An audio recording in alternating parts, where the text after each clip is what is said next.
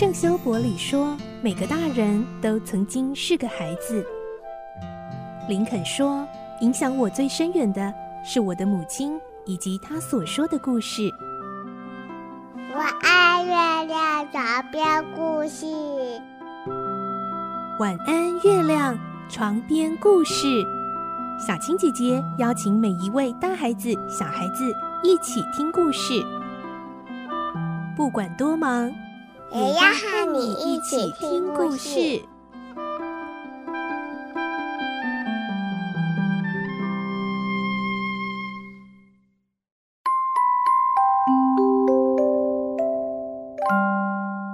晚安，欢迎你和我们一起听故事。我是小青姐姐，我们继续来听《仲夏夜之梦》，今天是第五集。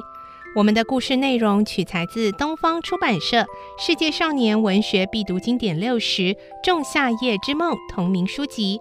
我们会听到狄修斯终于和父亲相认，然后他决定要为父亲的国家雅典解决大忧患，前往海上去打败怪物。来听今天的故事。《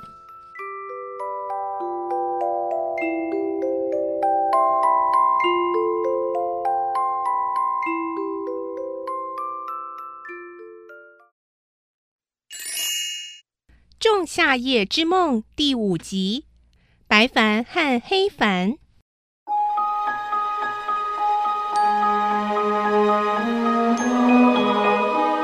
成为雅典王子的狄修斯集父亲的眷爱于一身，过着非常幸福愉快的日子。当时雅典有一件大忧患，那就是在海的另一边有一座克里特岛，岛上有个人身牛头的怪物。为了这头怪物，每年得拿七对童男童女做祭品贡献给他。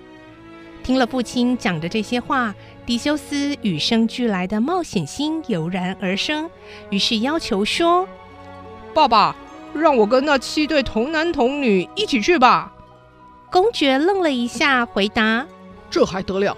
我怎么可以拿我的继承人去喂怪物呢？我不是要去当祭品的，爸爸。”我是要去杀掉那头怪物，杀掉怪物。嗯，说得倒简单。你可想过这头怪物住的是什么样的地方吗？它住在一座迷宫里，外人一进去休想找到出路。它一天到晚扬着可怕的声音，大声咆哮，等着从雅典送去的活生生的祭品。唉，如果没有这个忧患，雅典就是个太平而快乐的城市了。就是啊，爸爸。让我去吧！为了消除雅典人的忧患，我一定会好好运用我的智慧和武功。狄修斯一再的恳求，公爵怎么也拗不过他，最后就答应了。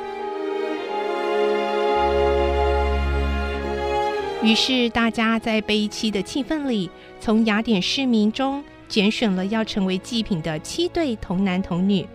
搭载着祭品的船只，像往年一样张着一面黑色的帆。出发时，狄修斯向父亲拜别，说：“如果儿子能够凯旋回来，我会将这张黑帆换成白帆。要是您看到老远的海面上浮现了白帆，就可以庆幸儿子成功了。”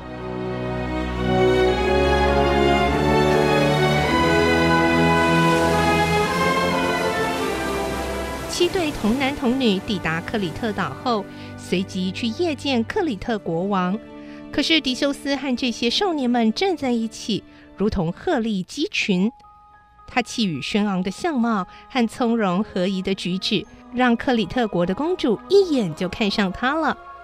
公主无限怜惜地盯着他说：“为什么你要去当迷宫怪物的祭品呢？我真的为你感到难过哎。” 请放心，公主。我一定会把他杀掉，把他杀掉，这这谈何容易呀？你以为我是那么不重用的人吗？不，不是这个意思。可是我还是很担心。公主沉思了一会儿，又说：“看来无论怎么样，你都不会放弃和怪物较量的念头喽。那么，我想我应该给你看两样东西。”说着，公主拿出一把利剑和一团毛线，递给迪修斯。请用这把剑刺杀怪物吧。还有，在进入迷宫的时候，把这团毛线的一端，在入口的地方找个合适的东西系好。啊，这是再好不过的礼物了，谢谢公主。那么，祝你成功，凯旋荣归。于是，迪修斯把公主给他的剑藏在怀里，一边走进迷宫。他虽然很年轻，却已经历过无数次危险，早就锻炼成一个能够战胜万人的勇士。他用公主送他的利剑，终于杀掉怪物，消除了雅典的祸根。后来能够顺利走出迷宫，也是靠那一团毛线的指引。达成任务的狄修斯带着公主和七对获救的童男童女一起搭船返回雅典，可是途中却发生公主被掳走的事。郁郁寡欢的狄修斯于是把和父亲约定的黑帆换白帆的事忘得一干二净了。自从狄修斯走后，公爵天天登上宫殿的高楼，眼巴巴地等着儿子回来。某天，他终于看到老远的海面上飘着装满黑帆的船影。哦，我的儿子，怎么会？你也一起牺牲了呢？公爵悲痛之余，在船还没有靠岸前就自杀身亡了。迪修斯后来继承父亲的王位，成为雅典的统治者，从此后屡建战功。常有勇敢威武的表现，当中以远征亚马逊国最为著名。亚马逊国和其他国家不同的地方是女人拥有一切的权利，因此统治者自然是个女王。狄修斯攻打亚马逊国时，女王名叫雪普留地，是个年轻的女孩。这场仗打下来，雅典大胜，于是狄修斯带着雪普留地凯旋返回了雅典。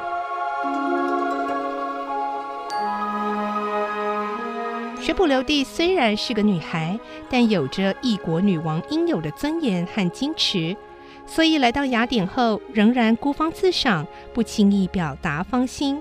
这可是让狄修斯吃了不少苦头。另一方面，狄修斯虽然是个勇敢而强壮的青年，却也有温柔体贴的一面。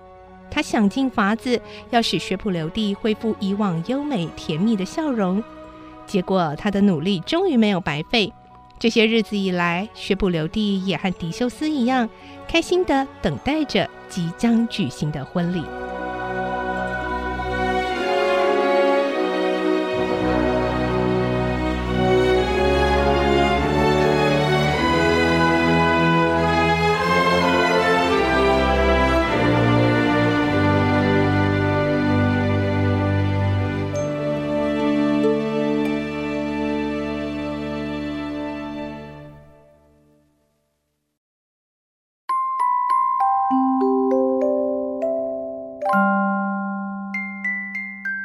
今天的故事就听到这里喽，明天再继续来听《仲夏夜之梦》的故事。我是小青姐姐，祝你有个好梦，晚安，拜拜。